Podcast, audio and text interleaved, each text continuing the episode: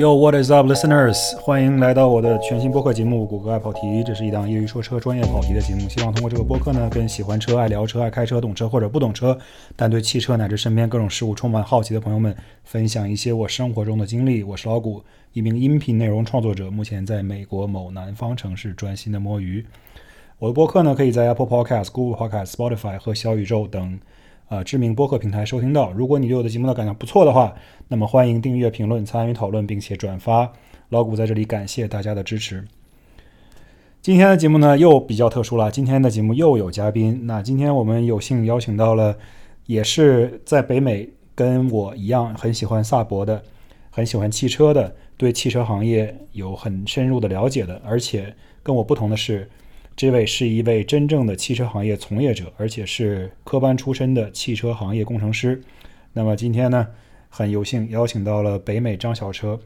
啊，刚刚忘了说了，北美张小车呢，也是一个比较资深的视频制作者。他是 YouTube 和哔哩哔哩两个网站上都有很多自己的啊原创视频，分享很多这种用车呀、购车呀、关于市场的一些经验啊和一些车型的评价。啊，非常非常喜欢他的内容，也非常高兴能够今天花一些时间跟他非常海阔天空的聊了一下关于汽车行业、关于汽车、关于设计、关于工程，呃，甚至还聊到了一些关于这种购买汽车的一些小技巧，以及怎么样去避开一些生活当中呃买车选车的一些雷区这样的一些话题。啊，整个这个内容呢也比较长，而且呢。聊的内容呢也比较宽泛，也比较散。我们都是一种长篇的、比较散漫的形式去聊这个事情。就像我一开始做这个第零期节目的时候说到的，就是我比较想做的就是这种长篇的，大家可以针对一些话题，但是不确不一定有一个局限的话题，能够深入的去聊一些这些内容。就好像我们两个朋友在这里聊天一样，把这些内容的信息分享给大家。我觉得这是一种很自然的。啊，人与人之间的沟通的方式，啊，许多人现在很喜欢呃短一点的内容，像短视频啊，像小红书啊什么的。我觉得那也没有错，但是呢，我个人更希望大家能够呃静下心来，花一点时间，跟我们一样，好像加入我们的讨论一样，跟我们一起呃进入接下来我们这呃一段时间的聊天。希望呢，下面这段内容呢，能够给大家带来一些帮助，或者有一点点的呃用处吧。呃，不管怎么样，我们进入今天的正式节目。非常感谢，再一次感谢张小车，啊，友情出演。今天的内容呢，非常的 real，希望大家能够喜欢。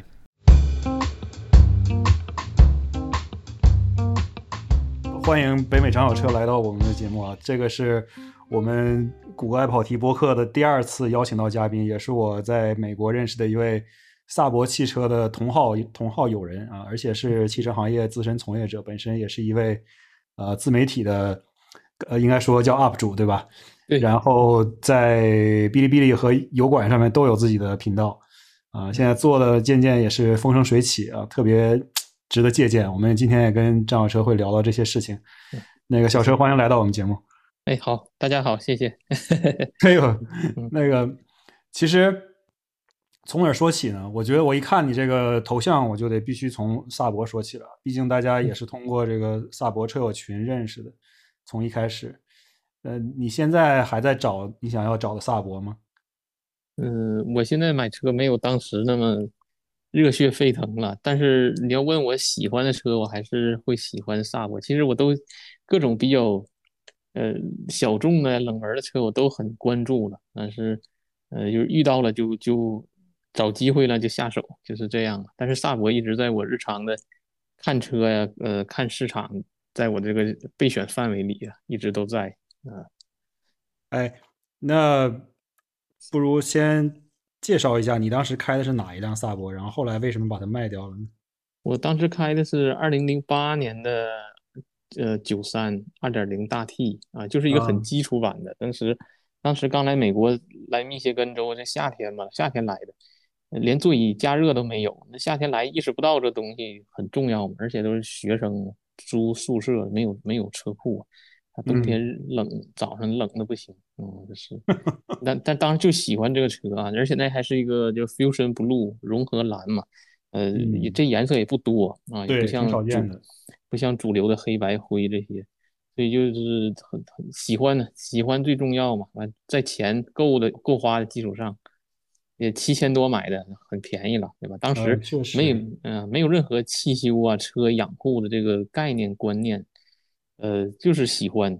而且当时有这么一回事儿啊，就是我所在学校读书和周围在外边租的房子，这路上啊就有一个萨博的 dealer 啊，哦当时就是这儿有一个萨博 dealer，我就觉得萨博这个车还挺普及的啊。你看我一四年来到美国，它已经破产三年了啊，我觉得还不不是说没有资源了，但是到最后到后来我才发现，等我有车自己到处走了才发现，这方圆五十英里啊，这就两家车行，那是其中一家。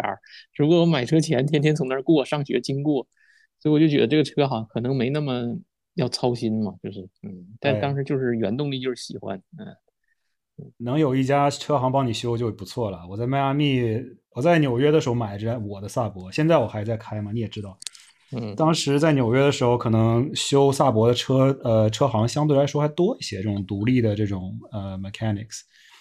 到了迈阿密之后，目前我知道的就一家，然后我我每次去大概要开差不多四十五分钟的样子。嗯，是，呃，其实这个也跟他地方那个人背景，可能市场供需也有点关系。那个英格兰地区还是欧洲移民后裔多一点儿啊。那我嗯，之前在底特律五大湖地区，这老工业城市啊，开这些车还是有啊，对应的售后养护还有。啊，南方呢都是这方这方面少一点了，像北方那个开沃尔沃啊、大众什么呃萨博就多一点儿。哎，对，你说的太对了，这三家好像就像是不是一个亲妈生的三个兄弟一样哈，他们仨总嗯，在一起。我这，个车的修理商、修理店也是，他就在一个迈阿密，应该说比较大的一个当年的萨博、沃尔沃和大众的 dealer 旁边。现嗯在呢，萨博显然已经没有了，就只剩了沃尔沃和大呃大众。但是这家独立的这个修车铺还在它旁边，一直修着，一直从九十年代还是八十年代末期一直干到现在，还挺厉害的。嗯，是。所以你当时是来美国第一步是去到了密歇根州，对，来密歇根，来在底特律周边读的呃工程嘛，那边都是汽车制造业嘛，也这学的汽车工程。对你本身也是学这一科的，后来也是进入了这个行业。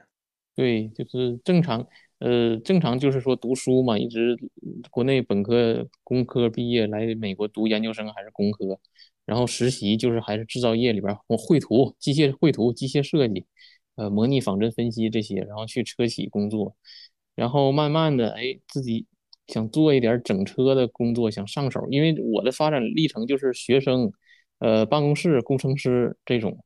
其实真正上手的很少，上手其实那个角色是分给 technician 啊，学呃技工啊，或者说高级技师这些人。但是我自己也想上手嘛，加上萨博带着我走了好多汽修店，呃，解决 自己车的问题，发现这个整车的东西还是比较少，比比较喜欢。呃，但是在企业里，大企业里自己只做那一个领域，往往深往更深部来钻研那一个领域嘛，然后都是团队对接合作这种，但自己想做一点整车的，后来就去汽修厂，就这样。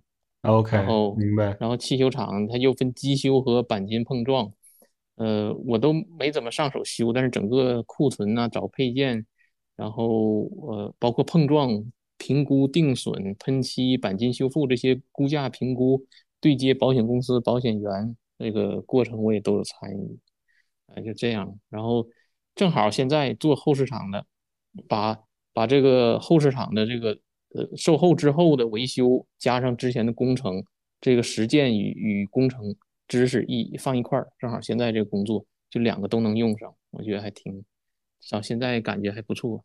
哎现在这个工作干了三年多了，嗯哎，特特别棒！我觉得其实是这样的，就像你刚才说的啊，这个很多我们汽车爱好者，尤其是所谓的这种内容营销或者是内容创作者，比如说我个人，其实跟汽车专业呢并不太沾边儿啊。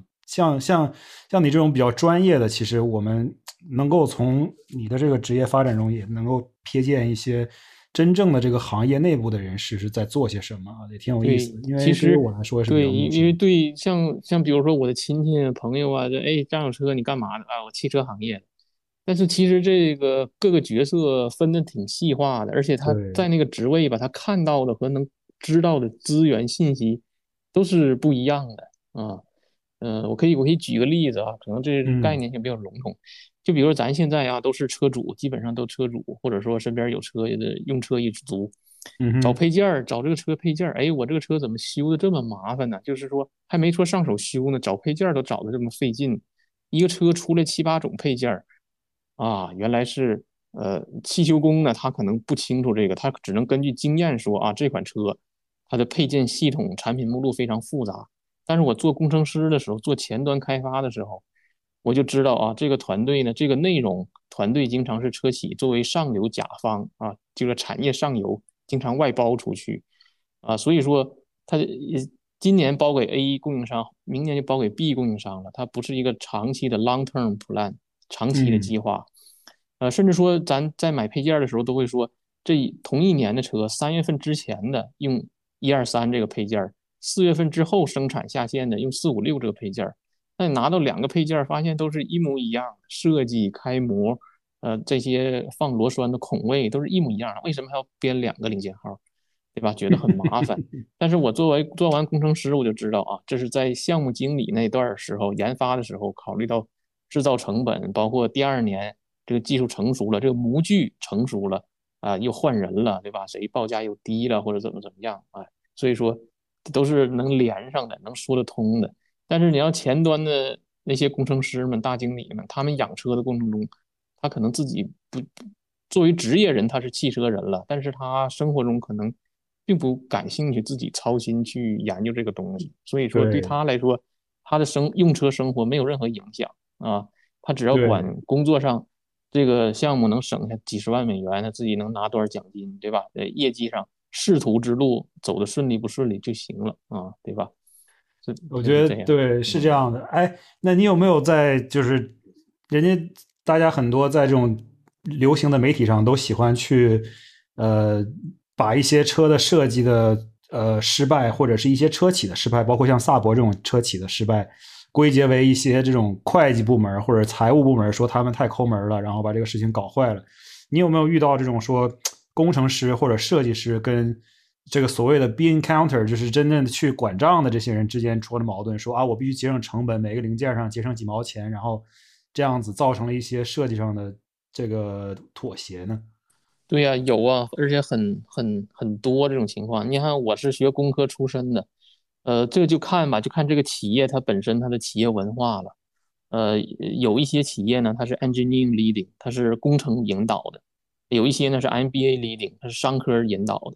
呃，怎么看他是怎么引导呢？就说白了，我们外人怎么发现呢？呃，你就上那个 LinkedIn 这个职场软件上，你看，你看那个车企里边管事儿的人啊，他的个人经历是怎么回事儿？他如果是做很高职位的那些人，他的出身是做技术的啊，做工程师的，做呃 CAE，做仿真模拟分析、有限元分析，也包括做测试的。呃，这个企业呢，可能就是工程引导比较多，或者说。因为企业也很大了，也不能以偏概全，可能至少他负责那一部分呢是呃工程引导比较重。如果这个大领导管事儿的啊，说上句儿的，他是商科毕业的，他可能只有一个本科或者一个 college 学院的呃机械工程或电子工程，剩下全是商科的呃大学在进修的，那基本上就是一个商科人主导的。呃，在工作中呢。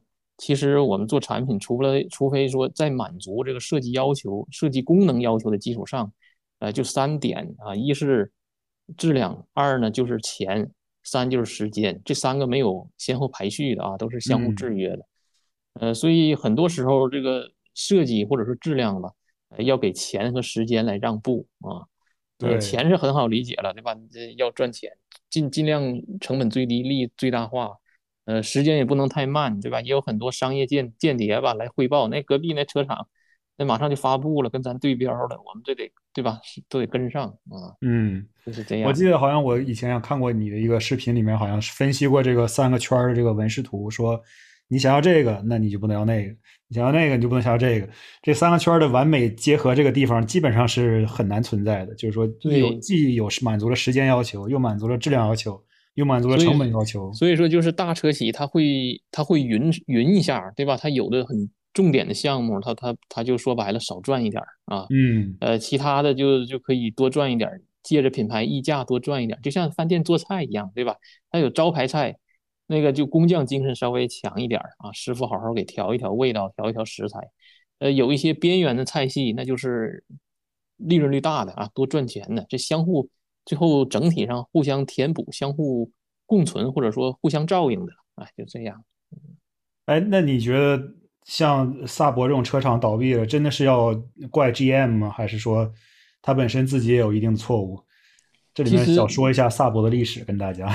其其实其实我觉得萨博它跟通用在一块儿，按照通用它自身的发展，呃，萨博只是一个弃子了，就弃子之一了，对吧？就是就是这种没有办法，因为美国汽车制造业它它在五六十年代那都是很工匠精神啊，就是，但是它它做的没错啊，通用做的没错，因为任何生意发展到最后，它就一定要变成。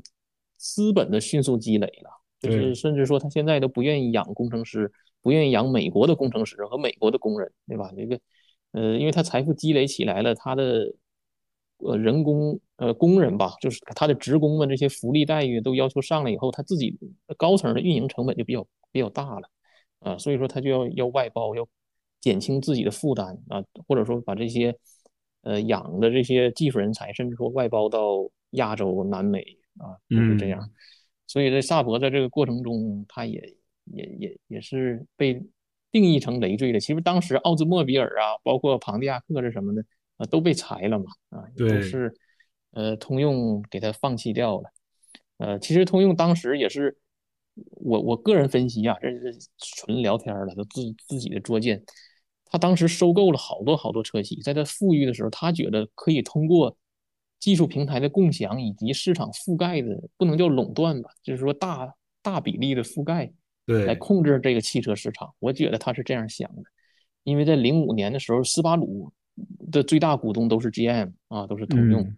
呃，福特那个时候买马自达，对吧？呃，就是很多日系都被美国这个收收入囊中了。但是后来发现这个这个体系太庞大了，可能运运转起来真的是有一点困难啊。跟当然也结结合什么能源价格呀、能源资源，或者说内部的工会呀什么这些都有啊。最后他他就是裁员，就是把这些他认定的包袱吧，啊就甩掉了，就是这样。嗯，这东西确实是啊，三十年河东，三十年河西啊。前段时间我看这个，其实现在很多很多网上大家都讨论什么这个。牌子，哎呀，那百年历史怎么的？其实其实都是有一个发展的过程，对吧？我们都是循环。我对我们都是一个普通人，我们到自己二十二三十岁的时候要买车的时候，我们赶上这个车厂，它现在什么样状态？这一点其实是更现实的啊，是吧？哎，它以前的辉煌啊，或者是污点呢，这都有了，谁都有。嗯，对我我也是基本上是这么认为，但是我确实对萨博本身有一点这种。不理性的一些执念吧，应该说，虽然这个车确实小毛病啥的一大把，然后开起来也不太省油。嗯，像我媳妇儿平时也特别不爱开，说一开着车又笨又重，然后开起来又费劲，又没有各种各样的科技。我现在也找不回，我也找不回去，就是来再来一个车让我找回那个。其实还是呃，我们我自己也有变化，对吧？刚来美国那时候非常开心呐，买买一个车啊，就是。呃，他花多少钱修多少钱，我也得给他修的最好，按原厂或者 OEM 配件给换啊。呃，我跟我家人视频，在读书的时候，我妈说你你怎么总穿着一件衣服？你是买换买件新衣服？没有，那钱全给车花了，开心。而且那时候同学坐飞机到美国各地去旅游，我就愿意开我的车，一个人开长途啊。我从我从大瀑布一天开到芝加哥啊，就是尼亚加拉大瀑布，开十个小时，八对吧？十个小时差不多，还还不累啊，还还就笑着边唱歌边开，那时候老开心了。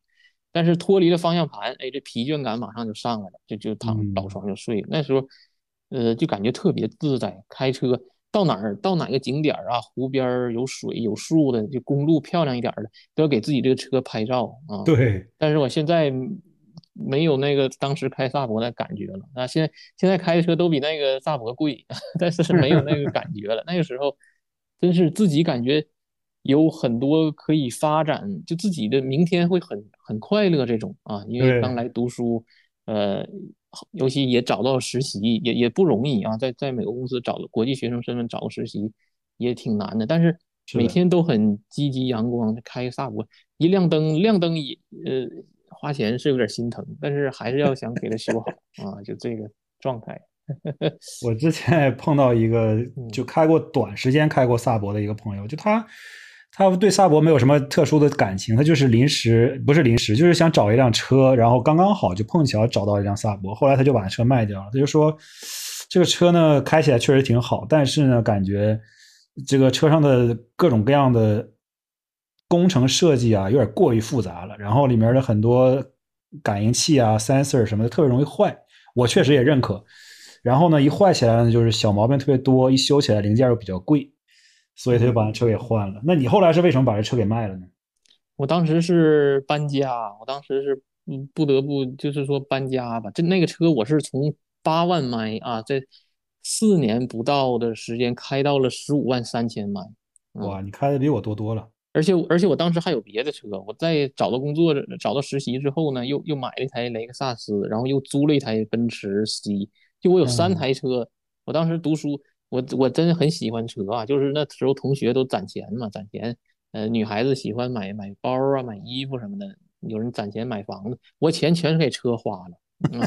我就我就跟人合租，我就把那个每天，那就每个月的生活费啊，控制在哎几百块以上，算上房租，我房租就四百块，跟人合租，我剩下钱全开全全买全玩车了啊。呃，到周末的时候都要去机场那个租车行啊，去去选车。这周末两天我开哪个车，就这样花钱啊。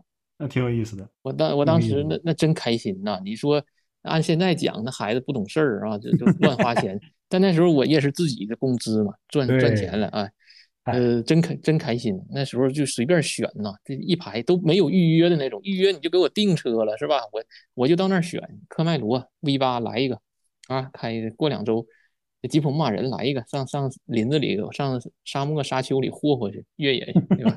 真开心。萨博，当我车多了以后啊，我萨博就是基本同学都不让坐了啊，就是我自己的快乐的。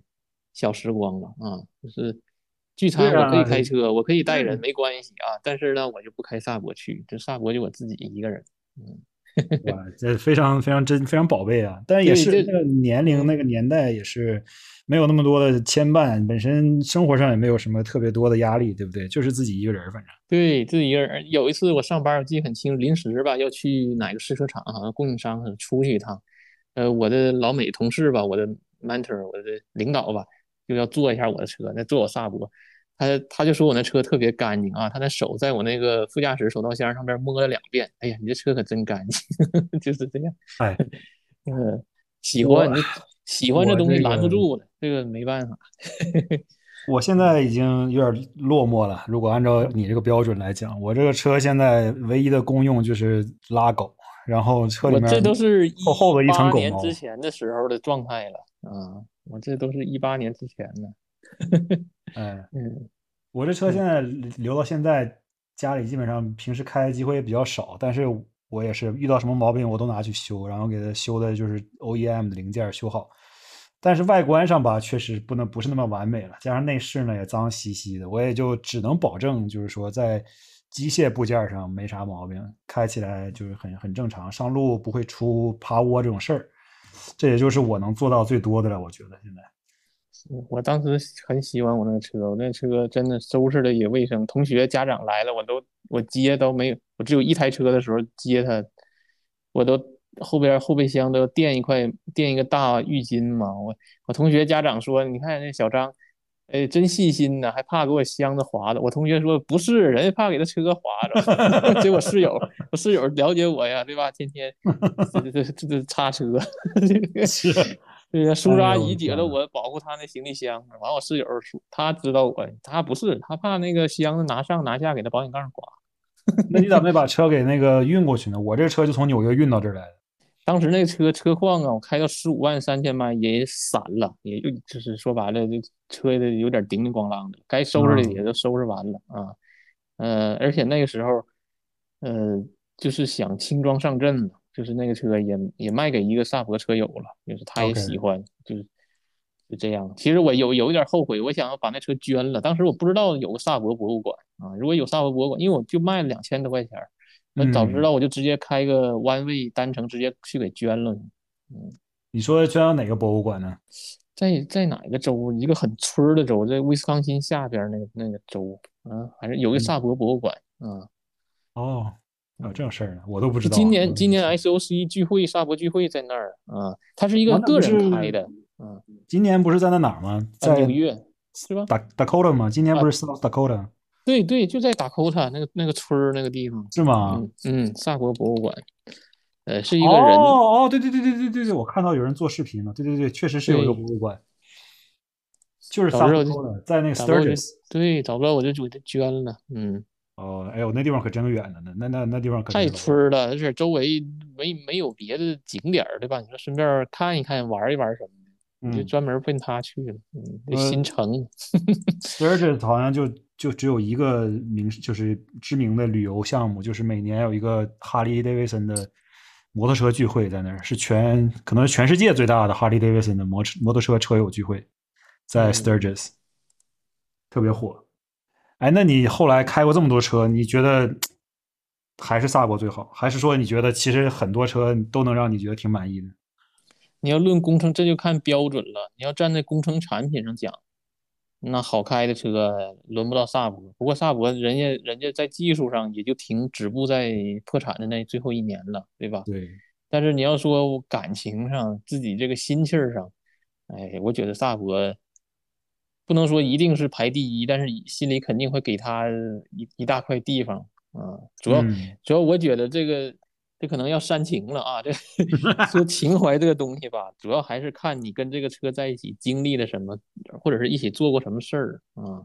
对，那个我刚来美国那时候什么也不懂，但是什么也不怕啊，什么都那个时候人际关系也都很简单，不像现在对吧？这个都就是呃各个地方的互相，这疫情后我都都不舒服对吧？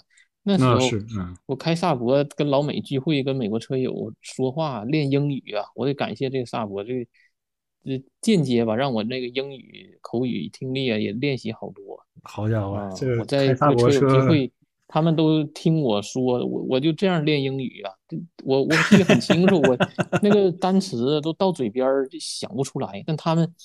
就像跟我一起使劲儿似的，在那等我，嗯，跟我说，这这，我觉得这很不容易啊。这你看现在，因为我的学校是授课型的，呃，没有那么多学生讨论小组什么的，对吧？基本都中国学生在一块儿吃喝玩乐做作业了啊。呃，能能跟老美有这样一个以兴趣为切入点的，没有那么功利的啊，纯玩的这样一个机会，那还还是不错的啊。当然，开别的车也会有这种机会了，只是说我通过萨博。呃，这个切入点联系到了很多这样人吧，而且是越冷门越小众的这个群体，大家见面越更亲切吧，就我感觉。对，确实是这样。我也发现，就像这个萨博每年这个车友聚会啊，虽然都破产这么多年了，但是这个聚会搞得还是挺热闹的。每年新冠期间就不说了，但是新冠之后，这好像是第一次搞，好像还挺热闹的啊，很多人都开老远了跑到那儿去，都憋的不行了。那那我我萨博聚会一六。年的时候我来过，我我从底特律那时候还没搬来亚特兰大，但一六年聚会在亚特兰大，我带着俄亥俄的车友，我们俩我先到他家到辛辛那提，完我们俩一起一人开一台萨博开到亚特兰大，就这样，嗯，完了也挺远的。原计划密密苏里圣路易斯还有一个呢，结果他临时回国回美国回不来，在国内，呃，就是这家人都不理解，那些你俩人你俩吧去去聚会看一眼得了，还开车去。你俩你俩开车吧，还一人开一台车。我说那聚会那车主聚会车聚会车得到场啊，是吧？对对，车得到场。我说那还有加拿大的开过去的呢，人说那瘾可真大，对吧？那加拿大到亚兰大比底特律去更远了，那人家还来，就是有这有这感觉。好多人都是把车直接运过去啊，可能带带着车去，人飞过去，车运过去，也都特别的投入。这些人对，而且快快到亚特兰大的时候。比如说后天聚会，这这街上就可以看见了啊，就能看见也是奔着聚会去的了，开始路上就能打招呼了啊。哎，看那个，那你嗯，那你如果跳出这个情怀不谈，你觉得你开过的车哪些给你留下比较深的印象？好好的印象也可以，特别差的印象也可以。我特别喜欢听这种特别差的这种。哎呀，特别差的那太多了，特别差的太，因为我我在汽修店打工的时候也卖很多二手车嘛，卖，而且都是中低端消费，几千块的车，嗯，那车况，当然这个二手车跟车况、前车主怎么对它有很多关系了，呃，就是说新车啊做的比较差的，那都是很入门的那些美系三大车，嗯，不是说美系不好啊，就是说。有很多，因为它在全球的产品线特别大，它直接外包啊，或者是运过来贴牌什么的，它很方便，它赚钱很厉害啊。所以说做的稍微粗糙一点啊，但是呃中高端的都都不错。嗯，那你要说好开的，我觉得宝马 M 五五零是我开目前开觉得最均衡、最驾驶和乘坐都最开心的一台车啊。呃，M 五五零啊，V 八的那个，就本身动力也足够，舒适性也足够，科技感也足够，然后空间也足够。对，动力动力调教就是变速箱很聪明。就是我觉得车好开不好开，因为每个人的他的呃开过什么车呀，他标准都不一样啊。就是可能过几年我再聊，又又变别的车了，对吧？就像吃饭似的，吃吃的这个口味也上去了，标准也变了。反正我觉得唯一的一个标准就是。人不去适应车，然后人人他一个人怎么变，这个车都能很好的配合他，这就是很好开的车。如果这个车要去适应，呃呃，我说说错了，如果这个人要去适应车，那说明这个车可能还不是太全面，对吧？就有时候换挡节点，包括呃怎么给油、刹车、转向，呃要要要要轻柔一点，或或者是。呃，它这个底盘怎么调教的？如果是需要人去很多适应车的话，那这车还有很大进步空间。这就是操控方面啊，就这方面。嗯，那你觉得它那个舒适度怎么样？我最近，我当然家里面最近买了一个宝马，但是不是同一个级别的宝马，就是二这个是二系的宝马。我我我觉得平时我不开，都是我媳妇儿开，但是我我又偶尔开一下，我会觉得有两个最大的抱怨，一个就是座椅不舒服。另一个就是转向有点模糊，我不知道可能是不是五系的话可能会更好一些。五系坐着反正很舒服，五五零坐很舒服，而且它，嗯，我感觉啊，加速是全程一点延迟都没有。嗯，呃，而且这个这个全程啊，不是说一脚油门就踩到底儿的那种啊，啥都是，呃，爆发性的那种全程，就是你随时从三十变到八十，或者从五十变到七十，或者降了也算。呃，任何这整个区间中任何曲其中一小段儿，哪怕激烈一点或者柔和一点，它都没有那种延迟的顿挫感。那个我觉得非常顺滑，挺难得的啊。但是这也是确实是八缸机比较好的一个地方啊，就是它动力储备比较充沛，然后而且呢是输出比较顺滑，什么时候想要什么时候就有。它还是 V 八加涡轮，所以起步的时候吧，它它还挺挺冲的啊。冲吧，人又不难受啊，就是这点挺舒服。就属于叫做中文这个什么来着？西装革履的，哎，西装暴徒是吧？西装暴徒是吧？对，它外观比 M 五低调是吧？这这个混在车流中，这扮猪吃老虎啊。嗯，想快就抽就钻上去，想慢不错不错不错，远看就一个带 M 包的五四零是吧？嗯，挺棒的，哎，我觉得你这个选择非常非常的。非常非常的到位，就是满基本上可能是你想象得到的轿车当中的能够比较万金油的一款车了。对呀，是我看很多都是中呃中老年那个呃白人，像像小老板那种啊，大经理那种开这种车多啊，但是他开的也不快啊，就是，但是他得有这个能力对吧？中年危机嘛是吧？我觉得这个车型的。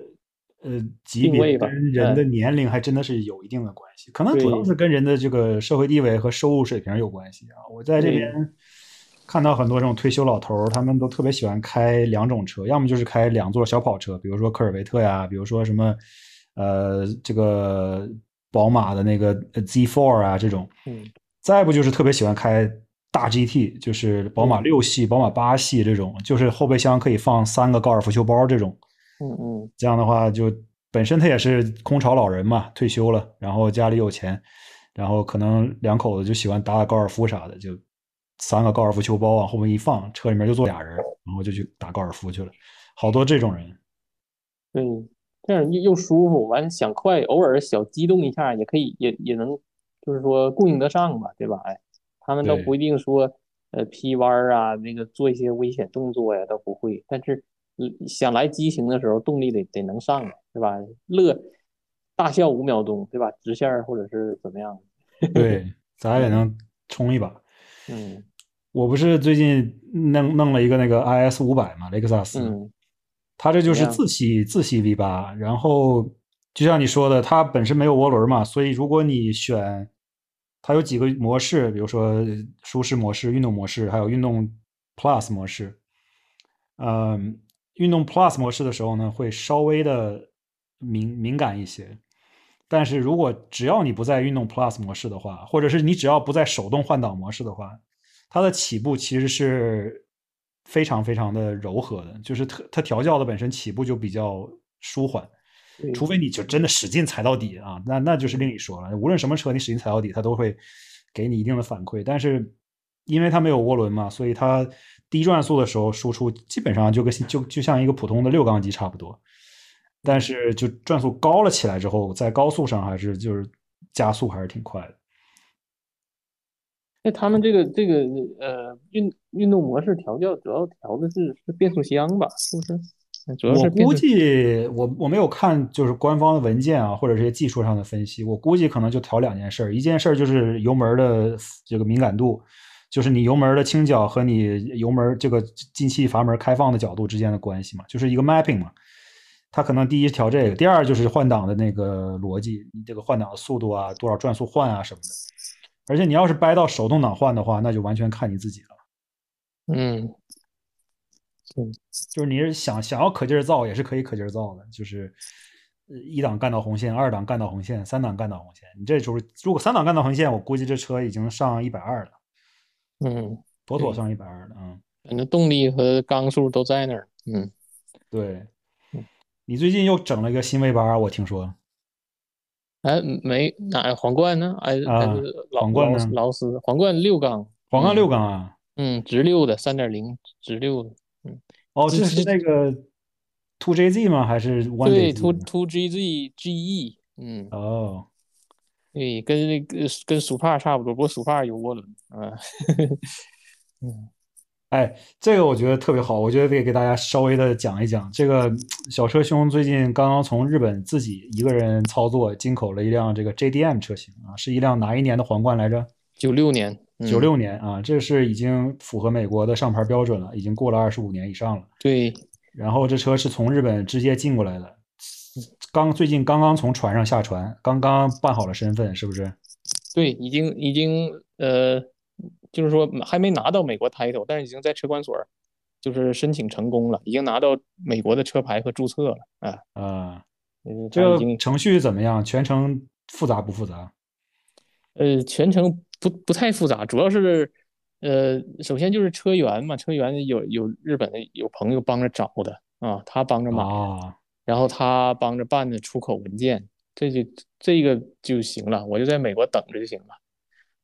他帮着办出口文件和物流嘛，等美国这边要一到港啊，我找一个港口的代理，就帮着清关的，嗯，他就会追踪这个事儿啊，帮我清关，然后我把他清关的费用、服务费说完了，交完了，接下来就变成我跟港口之间的对话了，这个清关的代理就出局了啊，他就没他的事儿了，我跟港口约好了时间，我到那儿去拿就完事儿了，嗯。那这个其实你说起来是简单，但是我觉得作为一个日常的使用者，或者是没有走过这一套程序的人，我听起来觉得还是挺厉害的。我觉得你真的是非常的会玩，以及非常的敢玩哈。这个车买回来之后，你打算怎么弄啊？就先得收拾收拾啊，清洁，然后刹车我看也有点问题，就是方向盘抖啊，这个刹车盘嘛，刹车盘瓢了可能啊。对，就是再换。这车有一个好处，它的刹车片是两千年左右的美国的凯美瑞，就一模一样的。然后它的刹车盘呢是跟九六年美国的 ES 三百是一样，就是跟美国本土的车型都是通的。这点就这点就很便宜了，对吧？就是对，呃，自己组合一下就行了。加上，呃，网上呢有有很多的人都玩这个嘛，在在 Facebook 什么车主群里，他们都有。呃，他们我是站在巨人的肩膀上了，他们都提前玩上玩上之后就有信息分享了，这些我都从他们之间信息拿过来就行了啊。什么配件什么的，什么多媒体哪一块有不好使，怎么换，怎么连线数，呃，包括有人要玩改装，加涡轮、改轮毂。呃，降低悬架怎么调配？Stance，全都全都有啊，就是都现成的了。只要有互联网或者说能阅读，就很方便了啊，就这样。但是确实也花很多时间去研究这些事情。对对，花研，但是好在它不贵啊，这个车也不贵，几千块吧，在美国也就能买一个一零年左右十万迈的卡罗拉吧，就这样。嗯，然后。哎呀。就开一个玩一个与众不同吧，就是我也比较喜欢小众车，嗯，但是整体感觉这个车怎么样？这已经不是你第一辆皇冠了吧？这应该是对第二辆了，第二辆了。对，但你你对这个车印象本身特别好。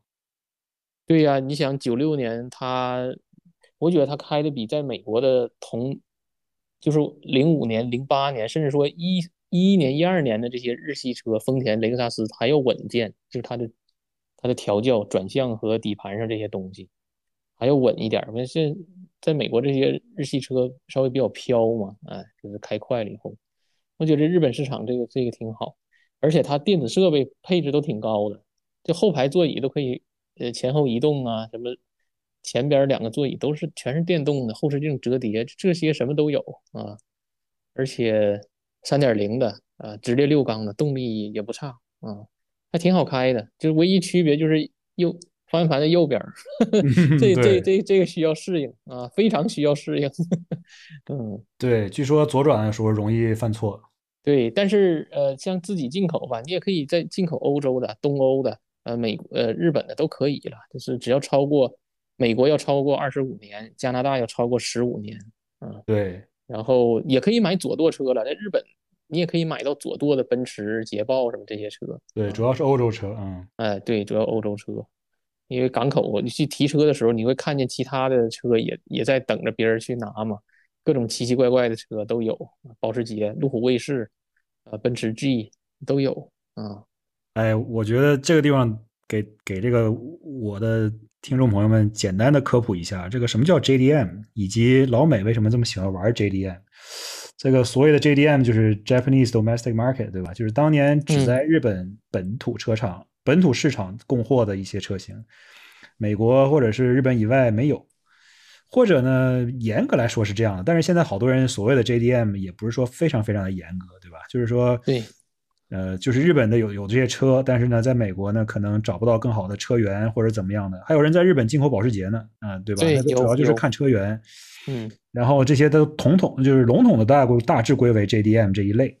对，啊，美国的进口法案就是说，这个车呢，当时由于没有进口到美国，现在呢，必须在这个车年龄超过二十五年以后才能进到美国，才能合法上牌。嗯，啊，当然了，有一些特殊的途径去上牌一些更早的车，但是那个就比较复杂了，就不是说一般的车型能够满足的了。嗯。呃，现在 JDM 在美国本身，也不说现在吧，我觉得一直有一个比较稳定的一个这么一个追追追随追随的这么一个人群群体啊，呃，大家都有这种爱好去买这些车，尤其是这个 Supra，现在这个价钱已经炒到天上去了，感觉一个好的车况手动版至少十万以上了。嗯，对，还有 GTR 车系，GTR 也是对啊，每一年都会有一款新的可以合法进口。M R 二、M R 丰田这些小车，还有丰田的越野车也很，还有还有玩那个 van 的，对吧？Camper，哎，啊，对，各种海狮，各种海狮，三菱的那个赛利卡，那个叫赛利卡，德利卡吧，德利卡赛利德利卡，对，嗯，对，四驱手动柴油啊，对吧？就这种，呃，但是加州啊，加州加州的人，加州的人民可能就玩不了这个，因为它的加州的排放标准是高于美国联邦要求标准，所以没法在加州上牌啊。很多很多这个车确实很难在加州上牌，嗯，而且想要弄成合法的，在加州还得搞，好像得额外加装一些这种排放相关的设备还是什么的，我忘了，很麻烦的。嗯，那你之后打算这个车开一段时间，然后倒手卖了吗？还是打算当成自己 daily driver 这样开呢？嗯，开开开就卖了呗，再换呗，反正对吧？所以我现在的车就没有萨博那种。我就要一直开的或者开很久的那种感觉的车，很少。嗯，哎呦，这皇冠，皇冠这个品牌也挺有意思。我前一段时间，我上一期做节目，我把这个新款的这个丰田皇冠，就是在北美市场刚刚发布的这个丰田皇冠一顿买的。我不知道你怎么看？我觉得这个车怎么这么的变得这么的奇怪？就是它弄了一个像一个四不像的车型。我我个人感觉啊，如果就是说让我闭着眼睛去开这个车，我觉得这车应该挺舒服的啊。就是它对这个我确实不怀疑啊。上下车包括这些配置舒适，包括尺寸、自动自动那些主动安全配置，对吧？但是你要让单纯我看这个车在停车场上看见它，或者我自己家车库里，哎，是是不好看啊，而且需要时间去一段时间去接受它，但是。但是丰田总有一个它的呃经营模式啊策略，这我自己猜的啊，不一定对。他总拿一些无不是主流或者说不是主流的产品去试水。但有人说皇冠怎么不主流？我说这个主流呢是站在它的商业价值的角度走量的这个角度哎，就是他他哪个能赚钱？他从来不拿那些赚钱的凯美瑞、卡罗拉这些。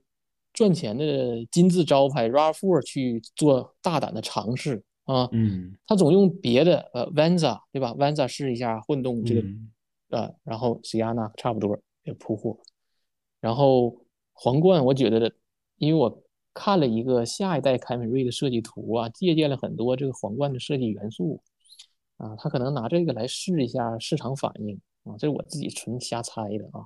但是这个皇冠的前脸设计元素，感觉就都是现在这一代的 Corolla 的设计元素，就是那个长长的灯，然后对丰田的特点就是没特点啊，对，所以大家买它买丰田，就是说刚需，尤其主要是刚需为主嘛。你问他很爱这个车吗？除了省钱或者说省心嘛，这些养车成本上比较现实的，呃，量化上的东西，你问他主观上好像没人。发自内心的通过美学，或者说，呃，通过产品去去先爱上这个车，是吧？很少，我觉得这样。对，丰田确实挺挺神奇的，我觉得它是一个就是本身是一个非常有资本、有雄厚实力的一个车企。它确实像你说的，你这你这个总结，我觉得非常对。它隔三差五会出一款比较让人觉得惊艳的、奇怪的，或者是有一点呃奇葩的产品，然后来。试试水，或者展示一下自己的这个工程师的设计能力，或者是他创新的能力啊。或者说市市场适应不是因为日系车企很多都是 long term plan，他们都长期的，他们一旦决定了就要把这个好好做下去。这就为什么他现在电车呃有点慢了啊，因为他没在可能没没这么早提上议程。这为什么说在日企上班的我的从业者同事们啊同行们，在日企上班的他研究底盘刹车，他研究二十年全研究这一个东西。啊，但是你看老美呢，他就可能做这个做五年，完了做六年另一个啊，就是就是在职场上也有这样的区别啊。德德系、日系车企的工程师，他做转向呢，他他做一辈子转向啊，他你问他别的他不懂，你问油路或者是制冷，或者哪怕是空调，就至少是液液压油路的呃液体回路的，他就做一辈子做那个。那老美呢？他就想站在个人价值上讲，老美这公司很很注重个人的成长，他就是每个都要看，都要眼界呀，或者是谈判啊什么这些，嗯，都要接触啊，是这样。就可不可以这么说？就美国人的感觉更像是一个商业的概念，而日本它更多的是一个匠人的概念。对，是这样。但是哪一个做的太过了，都都都物极必反，对吧？你太太工匠了，半天你成本整的挺高。完还卖不出去东西，那商业搞得太多了，这不广告做的铺天盖地的广告，这个产品溢价上来了，但是东西你就赚了第一份的钱，对吧？就是那回头客就该少了，对吧？哎呦我天呐，说起广告，我真的是我心里面就忍不住的有一百个吐槽，要吐槽这个美国通用的这个广告啊。嗯，真的是他们是咋想的呢？我不知道。美国通用在在一八年广告就花三十亿美元。啊，这通用在美国境内的，这国国内的都不用说了，一打开微博，对吧？别克呀、雪佛兰什么的这些广告就不说了，因为它就是一个商商科做主导的，也已经是这样。就就而且而且，我觉得你也知道，通用当年不是被批的很惨，就说啊，我拍了一个广告，请了一些真实的呃用户，而不是演员，然后跟他们说。你们猜这个什么 J.D. Power 什么今年最最佳车型是什么？然后他们猜什么啊？丰田啊，什么啊？本田啊？然后他说不，其实是 是那个通用的什么什么什么鬼。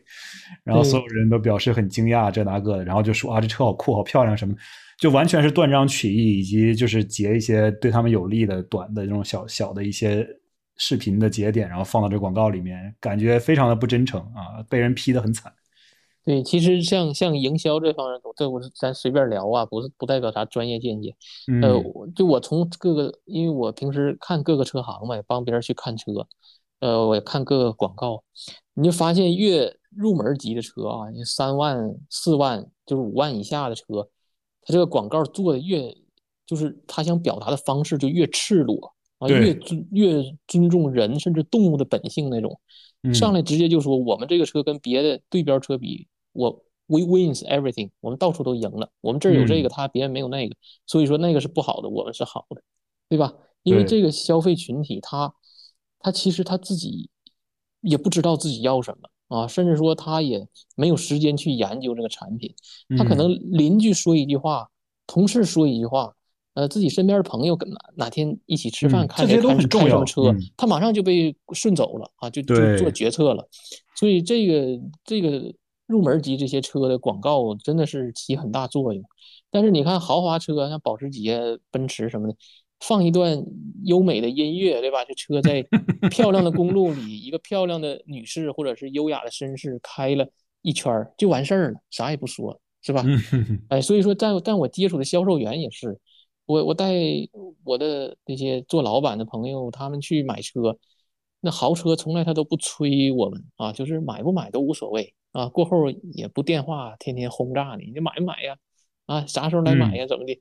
对，哎，你喜你喜欢了，他觉得你能研究，你的圈子都开过这个车，哎，你喜欢你你你自然就来了，再服务好你就行了，对吧？你不喜欢，你可能看上别的了，也很正常啊。所以就是这个也跟消费群体的这个消费观念，包括他的做决策的依据吧，或者是呃判断呢，也都有关系啊。所以就是这样。确实是这样的，我觉得真的是，而且有的时候，我我觉得也不是说我是骑在一个很高的马背上去看待这个事情，就是说，有的时候这种比较，呃，我们把它归类为这种快销车型的这种车型吧，它的广告或者是宣传呢，很多时候对于我们这种对车了解相对说比较多，或者是有自己一定的偏好的人的话呢，就会觉得它很低质，嗯，就他做的东西特别的。呃，你就觉得有点 insulting，就你说啊，你这搞什么？这是在在开玩笑吗？就为什么要这样讲？就让人觉得很不明白 啊。对，让人觉得就是莫名其妙的。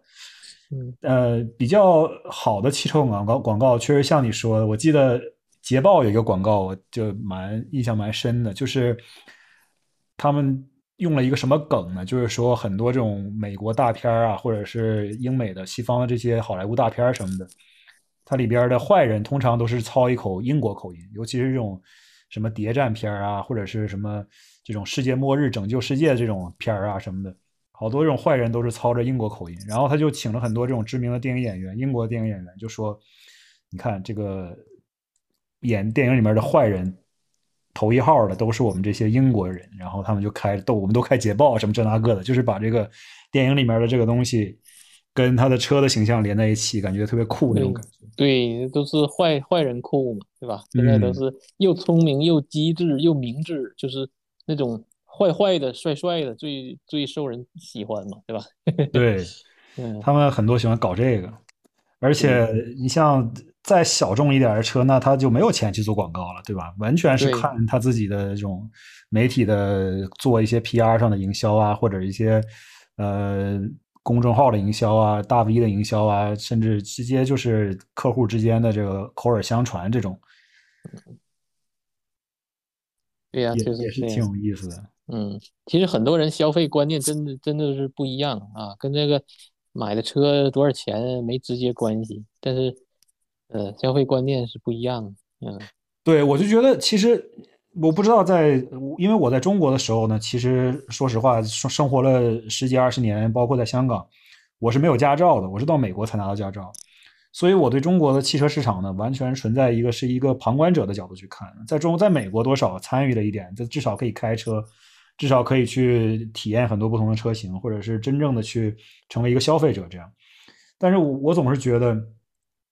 在美国来讲，这个媒体的导向会把人的消费概念就是有很大的引导性啊，就是不知道是大家，我就是一个先有鸡还是先有蛋的问题，就是你是消费者有这个需求，才导致汽车厂厂商去朝这个方向发展，还是说他们有这样一个发展的需求，然后通过媒体的营销和广告的宣传，引导消费者去往这个方向走？我想说的一个什么事儿，就是比如说老美就特别不喜欢。Sedan 和 Wagon 或者 Hatchback，嗯嗯，他就特别喜欢 SUV 或者是 Crossover，对吧？对对，这个东西就我我至少从这几年来讲，我一直没太弄明白这个事情到底是怎么回事。因为我我一直很拒绝开 SUV，因为我觉得我不需要。然后我我就觉得为什么会是这样的一个情况呢？嗯。有有有，我这自己感觉啊，有很多因素了。首先，我我们这个群体呢，就是或者说稍微喜欢爱研究一点车的群体，不管他喜欢什么，我们都是希望这个市场上的车型是多种多样的，对吧？嗯。就是说，哪怕我不买，我轮不着买那个，我也我也不反感它。我甚至我希望这个街上我一出门，各种各样的车都有啊，至少我是这样一个心态。嗯，我但是车企呢，它一定是把利益做到。放在第一优先级的啊，就是这样。呃，SUV 或者是皮卡呢，这个利润率是高一点的啊，这是确实是高一点的。当然，你你像说利润率高，肯定也是说定价能定上去，对吧？有这个市场就是相辅相成的。呃，主流的，我我个人感觉，绝大多数消费者还是那样，他不知道自己需要什么啊，其实是其实是这样的。呃，你给他个。Crossover 和给他一个扣着斗子的呃皮卡，其实对他影响不大。很多人的消费就是品牌、样式、价格、呃尺寸没了啊，对吧？就这就这些。呃，首先要满足他刚需，对吧？几个人有几个座位，这是至少的。呃，对，空间是多少？剩下就是品牌、价价格，价格也比较刚需了，买不起或者是贷款太太多了。剩下就是品牌和样式了，这就是为什么现在车设计都是车里边小心思越来越少了，全都把这个成本放到呃外观设计，就是甚至说哪怕它不好看，它也要有视觉冲击感。你看现在的车就有这个趋势，是吧？那看这车怎么设计成这样的？但是你没发，但是这种车能在车流里一下让我们就发现它，一下就 一下就跟隔壁的车正常看着长相正常的车区分开。对吧？所以说车灯的造型也是，你说这怎么设计成这个样子？但是晚上一亮，你就发，你就知道这个是什么什么车，对吧？就就是现在都是这样一个节奏啊，要要先抓住人的眼睛，这就是搞的都是说人嘛，现在挺就是笑点呢、享受点呢都越来越高，就要要感官刺激要第一步，对吧？就是这样，这是我个人感觉。现在。我不知道这个宝马的设计师会不会有这样的一个按下有这样的一个策略性的思考，是不是把这个前脸做的这么大，产生一个话题点，能够促进它的销量？我也不知道。你看以前以前日系、美系都有自己的风格啊，而且那种很含蓄的俊美那种，嗯，但是现在都是可能人的心气儿也是这样，就是我是强者，我要非常的凶，我要非常的帅啊，我是人类的精英，我是。我是人群中的佼佼者，我是领先，就给人就这样一种气势的感觉，就必须得 stand out。哎，我是我是赢家，我必须是赢者，哎，就这种感觉。像以前我喜欢老车，那种憨厚的啊，那种俊美秀气的那种美，现在就很少了啊，也是这样。确实，确实，确实，现在都就出跳的一点比较多啊，就是比较就是比较所谓的就是 in your face 这种感觉比较多。对，我是赢家，我是我是精英，社会精英，是这种这种气势啊。但是刚刚其实说到一个话题，我觉得是特别好的一个，就是切入点，切入到就是关于买车这件事儿。你刚刚说到了，大家消费者很大一个程度上是考虑自己的承受能力，或者是喜欢什么样的一个造型啊，就是买车的时候它有一些刚需啊什么的。现在呢？这个市场呢也很诡异啊，就是，呃，现在属于一个应该是，如果现在买车就属于叫做超在了半山腰上的感觉啊，感觉这个车价还在往下滑的感觉。但是新车呢还是越来越贵，二手车呢可能稍微好一点了，是吧？对，预计可能还会继续往下好，疲软一点。你是怎么看？嗯，反正我就是看供需嘛，我觉得还是会降到。我我不能我我很难估计它会降到百分比呀，或者降到什么价格，但是我只能说一月份、二月份那个时候，包括十呃十十一月感恩节之前吧，哎，可能还会比现在稍微低一点点啊，就是这样。然后到了明年夏季的时候，又还会上去，就是这样一个供需市场的交易量的关系吧，大概是这样。但是你要说价格回到疫情前，这个基本的，我觉得不可能，对吧？你萝卜、白菜、土豆、茄子这都涨价了，这呃物价都在涨，所以你要有很多人还在，就是以疫情前的那个价格在期盼啊，那这个就比较渺茫了，很渺茫的啊。我觉得这个确实是因为美元本身。就是说，不是说美元吧，就是说整个市场都在通胀，所以你本身手里面的钱也没有以前那么值钱了。所以，对这个这个是一个大势所趋。现在只能说，只能说这个车便宜是怎么看出来的？就是我一直盯着这个车啊，比如说我现在就看好了某家车行的这这备选吧，三五台吧，我一直盯着它。它真的到一月份的时候没卖出去的时。没卖出去的话，还在这网上挂着的话，哪怕换别人家车行了啊，它的价格应该是比现在低的啊，而不是说抽样，我随随机一随便看一个车，哎呀，这个车干我心里之前想的疫情前观察还没降下来，还那等基本就没头了啊，或者说要等很久了，对吧？就是这样。现在就也就是车行，它库存量还是不够啊。它要是库存量上去了，它也有更多的动力去去库存啊。不然的话，它也活不下去。而且这个消费成交少了，就是说白了，它库存周期长了，这一定会把这个钱再加到车的利润里的，就是这样。嗯，不会不会说那种一下就崩盘了那种。它毕竟是个实体的零售业，对吧？它不是不是虚拟的东西，它是实业。嗯。只会会会说这个车行进完货，哎呀赔了百分之十，那个车行进了货又赔百分之五，不会说这个车从三万五一下啪回到两万六，这这不会的。嗯，我看网上有一些人分析说，现在由于几个因素吧，一个是利率在不断上涨嘛，第二个因素可能就是，Well。怎么说呢？就是消费者他确实有些时候并不太会算这一笔账。我不是说美国的消费者蠢或者怎么样的，但是有些时候呢，很多消费者他确实容易上这个当啊。就是那个这个人家卖车的车行的这个销售人员或者是他们的金融经理上来就问你，你的每个月预算是多少，对吧？对呀，嗯。然后你说我一个月五百块钱，人家人家就按照你这个东西按方给你抓药，给你设定一套方案。你说你这二手车给你贷款七年，每个月保证你五百块钱以内。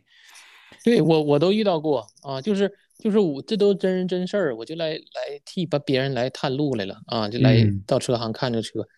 我说我对这个车感兴趣，你们这个车，呃，你们出门价格是多少呢？他他不给我说总价，他就问我，呃，要不要贷款，马上就让我填写申请表啊，嗯就要走这个信用记录申请贷款。我说你总价得先告诉我呀，我得知道我贷多少钱吧，对不对？他也不嗯说啊，这当然可能他这一套有人，那肯定有人吃这一套啊，或者说就是说能能用得上客人身上吧，对吧？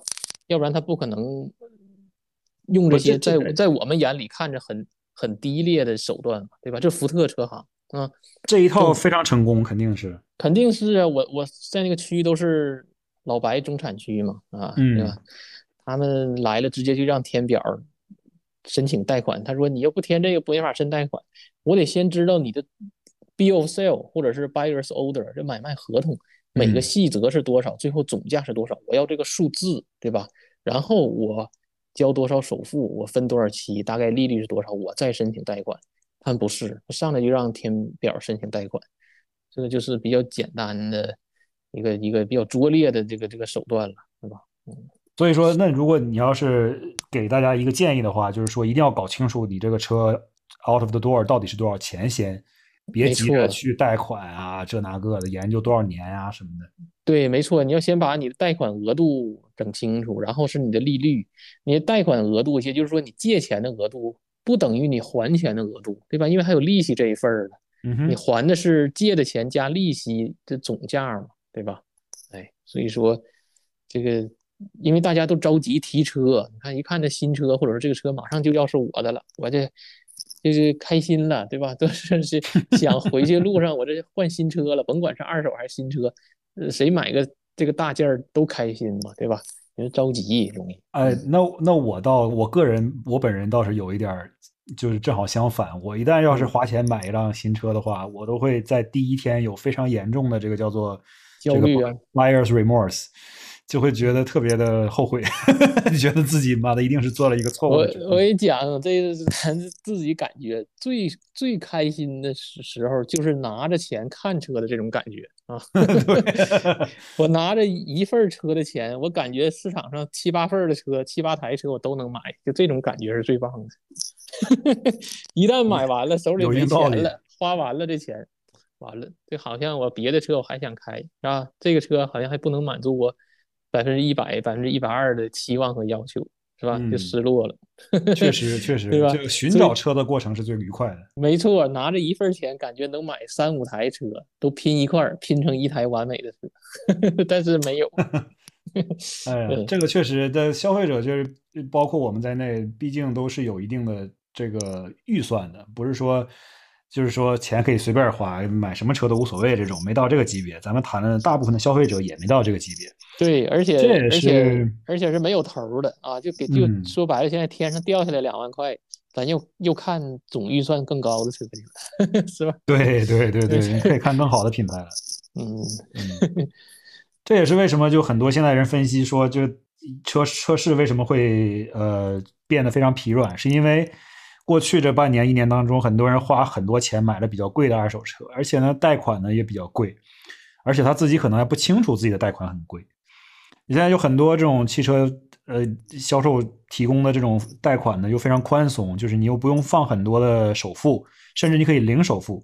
然后呢，他就通过这种延长贷款时限的这种方式呢，让你每个月的月供呢变得比较低，能够达到你接受的范围之内，然后就最大的限度的把一些可能个人信用程度不是特别好的消费者放到这些车的座椅上，把这个车走量卖掉。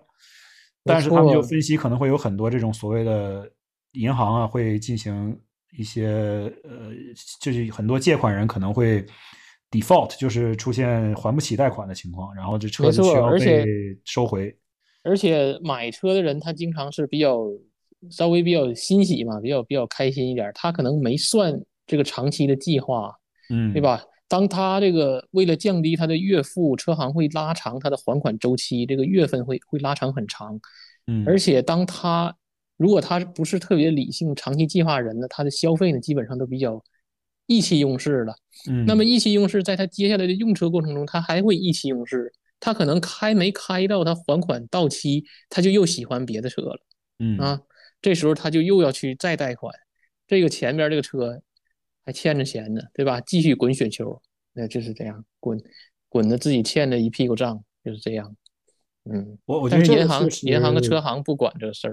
嗯，我我觉得这个确实从我我我不是说我们现在在悲天悯人，或者是在这里站着说话不腰疼，但是从一个大的经济上的角度来讲，那这个东西难道不会产生一种所谓类似于次贷危机的这种一个情况吗？就是这么多呃车贷都不是特别好的信贷的一个 credit score 或者是 credit。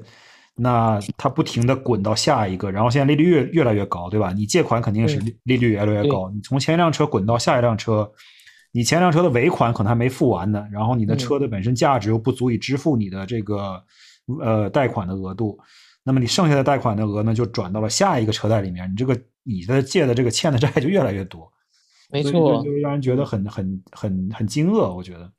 对，就是要不就银行收回了啊，收回这个车，及时收回嘛，所以说就及时收回，嗯，然后再进行走拍卖程序。当然，这个也是放贷的机构，他也会自己周旋的。你看那些，甚至说没有信用记录的人放给他们贷款的车，我举个例子啊，像很多呃少数族裔南美裔那些社区里边，他们也做贷款，这个车它标一万块，但它成本可能只有四千块。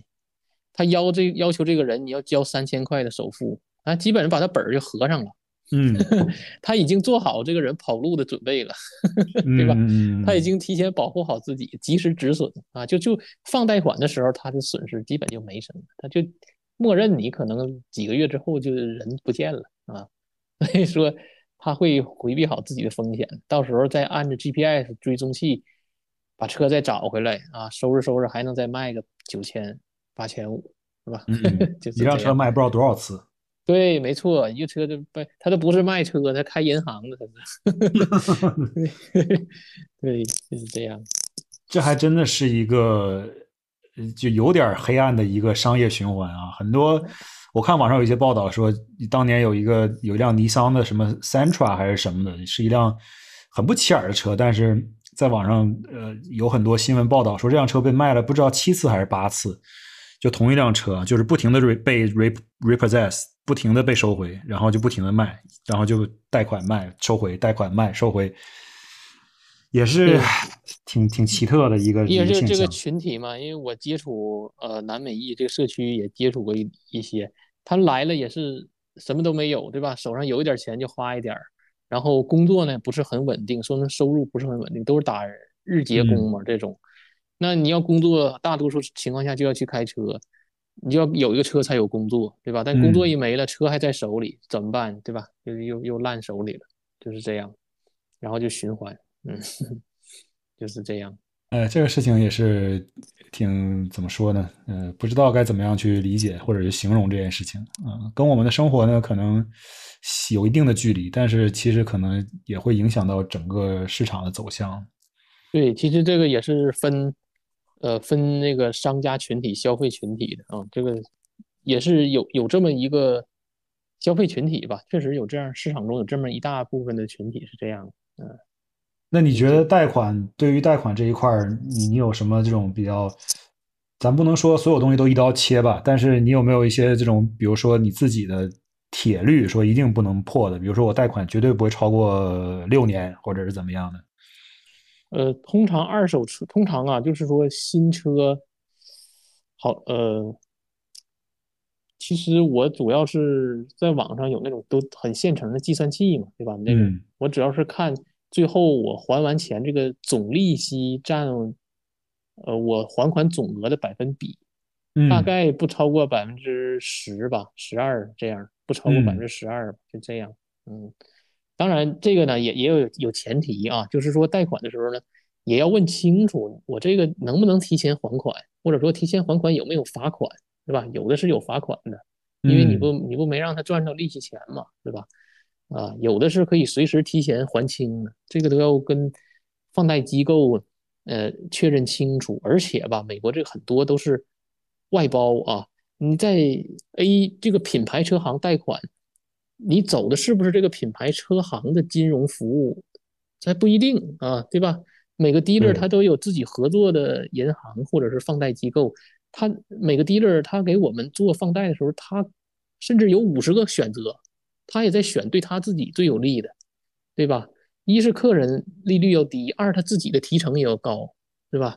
所以说，很多客人我接触到买车的朋友啊，我在那个福特车行做贷款，我在那本田车行做贷款，但是你做的不是福特的金融理财，不是本田的金融理财，是当时车行找了一个本地的金融机构，对吧？这些东西都要确认好。呃，虽然这些因为英文不是我们第一母语、第一语言，呃，很多这个文书上的题头啊、title。很多人不是很仔细的去读、去推敲啊，加上那个销售员、销售经理那个嘴叭叭叭叭叭叭，而且他会不光是给你推销，有时候还给你施加压力，就各种各样的。对呀，就是这一页还还我还没看清楚呢，他就讲这一页是什么什么，你赶紧签完字完就下一页，对吧？就很快，就是就是这样。嗯嗯，哎，就是做生意就是少推少推敲这个细节嘛，对吧？就赶紧过，赶紧过，这样。有时候我们拿完车钥匙都签完了，一出来，哎呀，刚才干什么来的？那个是什么事儿来的？或者没整清楚，还有问题，都已经到家了，是吧？对对对，我觉得这整个确实是一个很对，怎么说呢？我觉得车行本身是一个非常成熟的一个系统，他们有自己的培训，他们有自己的一套这种销售的方案和这种一些技巧，包括一些玩的一些花样什么的。他们都很熟练了，对吧？就就是我们其实就是 待宰的羔羊进到这儿，然后人家看着你来了，两眼放光，就想宰你。我觉得所有的消费者都应该进到任何一个车行，首先就是怀着一种是会被宰、会被骗、会被坑的这么一个心态，保护好自己，不然的话可能真的会被坑。嗯，对，这个东西人家就是干这个东西，对吧？人家就是干这一行的。我们呢，肯肯定不是说。不用说天天去买车了，年年买车的人都不多，对吧？嗯，所以就就是这样。但是呢，它也有一点好，它它没有什么强买强卖，对吧？不会说给你来暴力的呀，对吧？呃，我们自己对我们自己多看一眼，他也不会不耐烦或者表现出不满。所以说，呃，不用不好意思，对吧？我们消费者，我们倒不是说仗着啊，我花钱我就是大爷，怎么怎么样，只是说把。呃，签的任何签字儿相关的文件都要好好看好啊，问题多提问题，就这样。嗯，对，哎，这一点上，我我的我我的老婆她就比较在行，看合同看的特别细，而且对于车商提出的一些不合理的东西，特别会提出一些问题，就说这个为什么要加？这个为什么要加？这是什么？这是什么？这种哎，对，可以，这都是很。对，很正常的合情合理的交流嘛，他们也有义务来来给我们解释清楚嘛，对吧？嗯，但是其实我买车的时候，我觉得很多人对于美国的这个呃车行的这个经历不愉快的原因呢，也是它会存在很多这种不透明的地方，就是你问他这是什么，他就告诉你一个模棱两可的答案，说啊这个是呃比如说保护你的车轮的一个服务，whatever，瞎编的啊，嗯嗯。然后就说我们所有车都提供这个，这个不能减。然后你就说哦，这个时候你就有两个选择了，要么你就让他减，他要是不减的话，那你就不买，对吧？你作为消费者，钱在你手里面，这个主动权永远都是在你手里边的。对，没错。但是就是就是说，呃，新车的话，那就找最便宜的了，这就不加，因为新车是标定产品，对吧？家家都一样。但如果二手车的话，呃，你看中这车就就他家有，那那就得商量，对吧？再再商量商，再商量商量。呃，总之没错，就是说在签字之前，在达成价格数字之前，任何人都是有主动权的啊。这个前提是签字之前啊。对，这个都是把持好自己这个手上的笔还是很重要的呀。没错，不用第一第一不要不要自己就是说想当然所以然。啊，这一点很重要，不能说我觉得车行会怎样，我觉得车行会对我怎样，不是啊，就关直接关注他说什么，他怎么做就行了。嗯嗯，包括产品也是，有很有身边有人买了个二手车，买完了问我，哎，小车呀，帮我看一下这个英文界面怎么调出那功能。我说你这个车这一年没有这个功能。他说啊，我以为是这个都豪华品牌车呢都有。你看这个就是期望和他拿到的东西是不一样的。对吧？你做好调研，那对人服务环节跟车行交易环节也是，并不是他觉得。那我觉得这车行我都在这儿买车了，那肯定利率比外边低，对吧？这真真真不一定。嗯，我从来不相信这一套，我从来都是自己跟自己的银行先问好了，然后提前拿到一个 quote，然后再去车。第二也不能说脸皮薄啊，不好意思啊，对吧？我们去买东西的啊，呃，很多身边接触的中国或者说华人朋友吧，就是。比较不好意思啊，就是说，对，不好意思说话，而且人家对方一热情吧，他自己本身是很体面礼貌的人啊，对方一热情，自己不好意思说不，不好意思拒绝了啊。这个服务好的话，就是就端茶倒水、倒茶叶、倒咖啡的，嗯，是吧？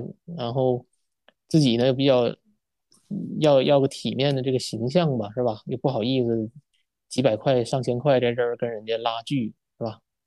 完过后呢，自己又心疼。确实是这样的，我我其实就有点这个倾向。嗯，所以我我去车行的时候，我都是呃非常低的姿态，就是我就是个很普通普通的人啊。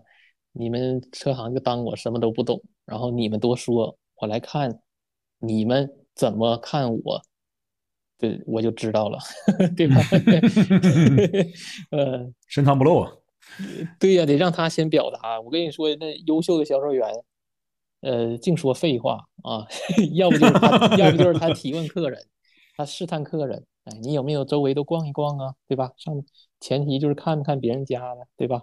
对。你在哪个网上看的呀？啊，因为他有的同一台车在不同网上放的价格也不一样的啊，他要根据那个网站来做的，而且有的网站对不同的，呃，就不同网站放广告位收费也不一样的啊，就所以说。他也得知道，他就试探客人，对吧？哎，你有，你这给谁开呀？或者是经常有人问 What do you do for living？是吧？对 对，这是最常见的一个问题，对对吧？嗯，销售，我也我也经常被销售员问啊，但是我都不说我是汽车行业，我就说我就制造业的，做金属的，嗯，我不懂，我不懂，然后你说吧，你说了我就知道你怎么看我了啊，就这样，对，嗯。我我我我比较喜欢，我觉得是这样的。我在这个买车这件事情，我们再稍微多分享一下。我就想说，我去买车的时候比较开心的一种状态是什么呢？就是我不急着买这辆车，然后呢，我有一个大致的目标，但是我并没有一个很明确的目标。而且呢，我特别喜欢去看那种车型的时候，是卖车的人本身也是一个比较懂车、比较爱车的一个人。然后，尤其是我觉得有一个很哎，说到这儿了，我想起个事儿来。有一个很有意思的一个评判标尺，就是说，如果我开着我的萨博去买车，如果这个人完全不跟我提我的萨博，或者是对我的萨博翻白眼儿的话，我觉得这个就不行。如果他一上来就跟我说：“哎，你这个车挺酷啊，这个车是不是都已经停产了？你这个车是哪一年的？什么这大个开始聊起来了。”我觉得，哎，这个有的聊。我就算不买车，我可以跟你唠一会儿，对吧？可以跟你聊一会儿这个萨博车怎么样，然后我就看你的车，我也会开心一些。对，有有的销售员他就是比较功利的，就是说，这个说白了，他在这上班就是为了赚钱的，而且要快速的赚，要要赚的要多要快。有的呢，他可能就是稍微佛系一点，有也有出于对车的爱好啊，就是这样。就像我注册这个日本车一样，要要警察到我家来验证 VN 码的，这警察来了我家就很开心，看到这车他觉得新鲜，因为警察嘛，天天在街上看各种车，他看到这个一个冷门的少的车。他就很开心，他他他又坐进去，又又点火看了一下，他就发自内心他喜欢，他完全可以五分钟把这个工作结束，然后上边上歇着去，或者是干别的工作去。嗯，他跟我聊了四十分钟，是吧？就是是是是，对，就是说看这个人了，嗯，对。当然，销售员，嗯，销售员的很多了，有的是为了生活的，有的是专业的，而且但是专业吧，他说不说还不一定啊，对吧？就是他怕说多了。因为我们的销售员都是大多数都是不认识的啊，要在短时间内建立信任并且成交，这是销售员的第一终极目标了，对吧？对，所以说深说浅了，他怕伤到客人。就比如说像我们喜欢小众车的，他要说这车受欢迎，大家都开，哎呀，我反而不喜欢了，大家都开不喜欢。但是有的人他可能从众的，对吧？他希望大家都认可这个车。他说：“这车大家都开，哎呀，那好啊，那大家都买肯定好，我也买，嗯，是吧？所以销售员很少，专业的销售员啊，专业销售员很少说这些话，主观的话，对，确实这种小众车型是一个检验真车迷或者是伪车迷的一个重要标准。嗯，而且销售员，呃，你像豪华车的销售员基本都是专业销售员，像保时捷呀、雷克萨斯这些。嗯，他我我怎么说他专业？我只能说从他们的招聘广告上说啊，他们都是要求三年以上经验的啊，不要不要不要来第一年的 entry level 的销售员，是这样。嗯，对。呃，你看他们鄙视链，对他们卖车吧，你看他们微笑很多，说话很少，是吧？就是全程微笑，哎，怎么都行，都都陪着你。但是你要问他点啥，对吧？他说的非常谨慎啊。确实挺有这个，是吧？而且我发现有一点就是说，如果你要去这些二手车行，就是尤其是一些专门卖一些比较有收藏价值的二手车行的时候，他们的卖车的人通常都是那种。中就是真的喜欢这些东西的人，没错，就像那个呃，Street Side 和就专门卖老车的那种那种 dealer，美国连锁，在在咱美东有连锁的，嗯，呃，甚至很多都是志愿者性质的啊，他们都都是不是为了赚钱的啊，就是来来天天他自己愿意看这些车的，包括跟着组织活动啊，呃，参加老车聚会呀、翻新讲座什么啊，这个是有一点确实。原动力就是兴趣爱好了，因为车几个月、几两年都卖不出去一台，是吧？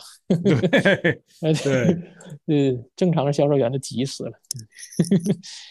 嗯，对，有些他们确实是专门就搞这种，迈阿密这种还挺多的。我相信亚特兰大应该也蛮多的，就专门搞这种收藏二手车这种比较经典车款的，拿来就放那去卖的。而且，对，许多时候呢。也取决于它车况怎么样。通常时候呢，如果车况真的好的话，他们要价也会比较贵。对，人家也不着急卖，人家也不讲价。对他们该出租做做什么礼宾婚庆什么的，也能也能创造价值。那那就属于 property 的财产那种啊，就是对，嗯。那其实我有看你的视频里面，其实也做很多相关的，比如说一些消费者的广义上的所谓的这种消费者建议啊，或者是给一些。呃，选购汽车呀，修汽车呀，或者是一些这方面的贴士什么的，你觉得你最近这几年做做视频有什么心得吗？觉得做的开心吗？做的还行吧。首先，这个开心不开心也跟自己给他设定的期望值也有关系嘛，对吧？哎，呃，还是主要是就是原动力嘛，就是一个分享啊。我做视频本身真的就是身边人问的比较多。问我多吧，我得回答人家。但是我这人就学理工科的啊，非常喜欢把这个东西系统化一点，讲细一点。但是你说，有很多人问我，哎，张小车，我明天要去看看二手车，我应该注意什么？哎呦，这话题，我好像给他拽到家里讲到明天去 看车也讲也讲不完。嗯。然后我脑子也得是今天东一下，明天西一下的，跟他这么说。哎，你看一下轮胎要怎么看？哎，你看一下那个尾部怎么？完了，你交易时候。对我说的也没有系统性，对吧？所以呢，那我就写文章啊，做视频，把这东西自己总结总结，然后分享出来。啊，这就是最最刚开始的初衷。呃，慢慢有一点人看了，就开始有一点聊天形式的，把视频当成一个树洞，或者是跟一个呃看不见摸不着的一个朋友在沟通吧，就是这样。对，嗯，其实我觉得视频可能因为它还有一个画面的元素嘛，有一定这种视频的元素，所以说相对来说呢。它的呃内容沟通上面也更多元一些，像我们现在做这种播客节目呢，就真的是像你说的，你说我我们俩在这聊天，其实也也也是，就像我们两个人在这儿聊天，也是就是希望好像还有别的朋友在旁边听我们在聊天一样，就是一方面是我们两个人互相沟通，互相去聊这个事情，另一方面也是好像是在呃把这个东西分享给别人在听的感觉。而我一个人在做播客的时候就更加是了，因为你做播客很难，其实一个人讲的很有意思嘛，因为讲着讲着觉得一个人也会有点有点寂寞，对吧？但是你就会好像觉得必须抱着一种什么样的心态，就是好像你是在跟一个朋友描述一件事情，然后你觉得这个东西很有趣，你想跟他分享，这样的话讲起来才会更生动有意思一点。对，而且呃，但是还有一个就是很客观的现象，就是网络这个平台是很开放的，就是。原本在不同舒适圈、不同消费观念的人走到一块儿，会有观念上的冲突和碰撞啊，这是很正常的啊，这是很正常啊。呃，就是因为我们在这讲，相当于我们在明处，对吧？观众在暗处啊，这不是说谁呃明暗，谁是猎物，谁是捕食者，不是这个意思，而是呃我们没法跟观众互动，你知道吧？哎，就是就只能说在下一期呀，底下谁评论了，再再互动。这说的时候没法互动，对吧？对，它不是一个 live show。哎，没错，就你不像说那个大礼堂学校或者说文化宫举办讲座，在上面讲的人可以看见下边人的眼神和神态，对吧？你看有人又玩手机了，或者是总假装是上厕所了，哎呀，这讲的可能不爱听，不好听，是吧？但是这在这儿聊天，呃，或者说做视频呢，这个就得自己摸索着来，只能说跟上一期，呃，或者说评论怎么样，呃，边沟通边自己在找方向，就是这样。嗯嗯。但是现在这些平台呢，不管是音频也好，视频也好，还是短视频也好，它都会给你一个。给你这个内容发布者一个很快的一个反馈，就是你能立刻看到，比如尤其是短视频，你能立刻看到多少人点击你的视频，多少人给你留言，多少人给你点赞，多少人分享，就给你就是立刻刺激你的这个呃怎么讲啊？就是你立刻刺激你的脑回路，要么就是告诉你说这个事情给你产生了一定的愉悦感，让你得到了满足，要不然就告诉你你这个视频没有人看，非常的差，非常对对嗯。不过就是主要还是分享了，就是而且是系统性一点，可以都说出来，要不然别人问我怎么看车，我脑子也想的不系统，完给人说的也不系统，就像现在口述，就算面对面这样不系统的说，你也只是当时就啊啊是这儿是那儿，等一看车的时候，真的又又忘了，或者是又乱了，是吧？嗯，这样，嗯。但但我个人之所以喜欢做这种比较长的长篇的这种播客节目呢，像我们现在都聊了一个多小时了，嗯，我我其实也也有一定的私心了。一方面是自己喜欢聊天，另一方面其实也是觉得这种比较自由的沟通，然后想到什么说什么，你有的时候能够聊到一些更。呃，深入的话题，或者说表达出的观点，可能就更真实一些。就我觉得我们之前聊的东西，包括我觉得你一上来给的很多信息和观点，就是非常的 real，非常的真实。就是说一针见血，我不跟你整这些虚的，或者是怎么样的。就是这个事儿该是什么就是什么，我们就就事论事把这个事情说清楚，对吧？对，我觉得这也是这种比较长篇的一种这种形式比较好的一个地方。因为因为我觉得，就像我包括工作、消费什么，这都是。就是，呃，第一就是不分先先后啊，要么就自己学到东西了，要么呢就是说长见识了啊，就是就是说收获快乐了，或者呢就是说赚钱了啊，就就这个 比较现实这这三个，对吧？是的。哎，你说做漂亮的，像我拍视频也好啊，我我就说一些干货比较多。呃，你说那些漂亮的拍车。到处开呀，美学的，咱也没有摄影师，没有专业团队，而且我从小也看那些东西，人确实好看，对吧？咱也咱也做不出来那东西，而自己也愿意看啊，那就说点干货的吧，实实在在的，呃，谁能帮受受益就行了啊。你看完这个之后，要么收获快乐了，要么收获这个呃思维稍微打开一点，或者说最直接的，看完之后你避开一个雷区，或者说你省了五百五百块钱，哎呀，那行了。有一些生活实际实用上的一些收收益，就是这样。嗯，那你觉得你见到的一些评论区的最最傻逼的键盘侠是什么样的呢？有没有？